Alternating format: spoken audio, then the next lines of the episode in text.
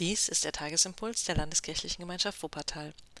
Mein Name ist Sabine Herwig und ich freue mich, dass ihr zuhört. Heute haben wir eine, einen schönen Lehrtext. Paulus schreibt, ich bete darum, dass eure Liebe immer noch reicher werde an Erkenntnis und aller Erfahrung. Philippa 1, Vers 9.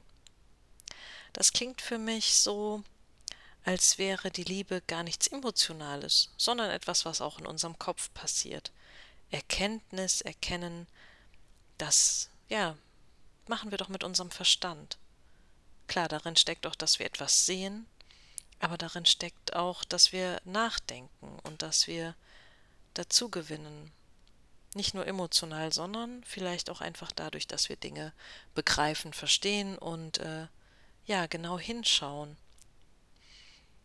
Und da muss ich ein bisschen schmunzeln und daran denken, wie ich mit meinem Mann damals zusammengezogen bin, als wir frisch verheiratet waren und wir erstmal ganz schön viele Erkenntnisse darüber hatten, was der andere anders macht als der andere. Also, ihr wisst schon, was ich anders mache als mein Mann und was mein Mann anders macht als ich. Da gab es die ein oder andere ähm, Verständnislosigkeit, wie man einen Haushalt führt oder wie man gewisse Abläufe gestaltet. Und manchmal haben wir uns sogar übereinander geärgert. Und irgendwie war es ein Prozess und ein Weg zu erkennen, dass das mit unserer Persönlichkeit zu tun hat und dass wir eben einfach unterschiedlich sind. Das schmälert die Liebe nicht, sondern eigentlich vergrößert sie es noch. Aber es ist ein Weg, den man erstmal gehen muss und auch gehen will. Und es ist auch nicht immer leicht, sich ähm, da diese Gesprächen zu stellen und immer wieder neu zu überlegen, warum hat er denn jetzt schon wieder schlechte Laune? Was habe ich denn falsch gemacht? Ich weiß nicht, wer von euch jetzt auch schmunzelt, weil äh, ihr das vielleicht zu Beginn eurer Ehe, auch wenn es noch so lange her ist, vielleicht ja, wenn ihr euch zurückerinnern könnt, dass es auch so ist. Oftmals ist es ja sehr unterschiedlich. Eigentlich geht es aber hier ja gar nicht um die Ehe. Aber trotzdem, daran musste ich denken, bei Liebe und Erkenntnis. Weil Liebe eben nicht nur was Emotionales ist, das auch, natürlich, aber Liebe ist eben auch was, für das wir uns einsetzen müssen. Ja, man könnte sogar sagen, für das wir auch streckenweise kämpfen müssen. Und so glaube ich, dass das mit der Liebe zu Gott auch ist. Gott liebt uns, wir sind seine Kinder, immer und ohne Einschränkungen.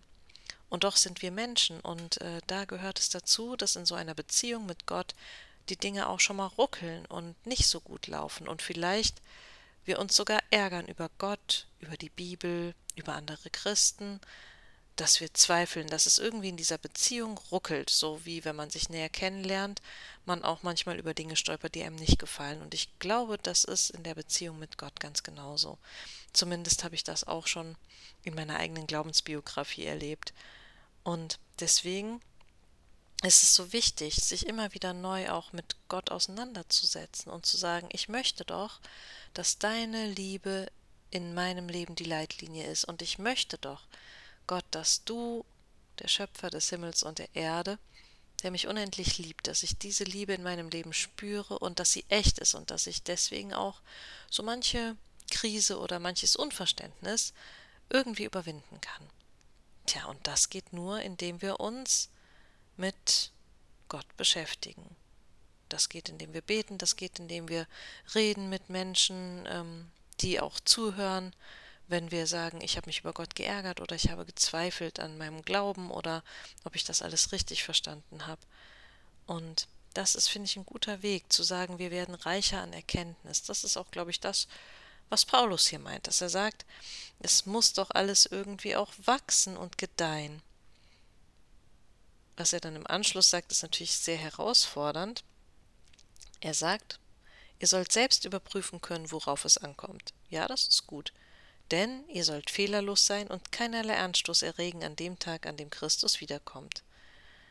Das ist mir ein bisschen zu perfekt und ich fühle, dass ich das nicht erfüllen kann. Aber da glaube ich schon, dass die Gnade Gottes noch mal größer ist als meine Fehlerlosigkeit sein muss vor Gott. Und ich glaube, dass Paulus das hier sagt, um die Philippa anzuspornen, weil sie ja schon echt fest im Glauben stehen und weil sie vielleicht weiterkommen sollen. Auf jeden Fall finde ich, dass es gut ist, in der Liebe nicht nur die Emotionen zu sehen, sondern auch zu sagen, ich möchte immer mehr erkennen, wer der andere ist, wer mein Gegenüber ist. Und deswegen lasst uns immer mehr erkennen, wer Gott ist. Lasst uns Erfahrungen im Glauben sammeln, egal wie alt oder wie jung wir sind. Das wünsche ich uns allen für diesen Tag und ja, für die restliche Woche. Ich möchte euch schon heute herzlich einladen zu unserem kinderfreundlichen Gottesdienst am Sonntag um 11 Uhr auf unserem YouTube-Kanal mit äh, kleinen Elementen für Kinder, aber auch jede Menge Impulsen und Gedankenanregungen für jede Altersgruppe.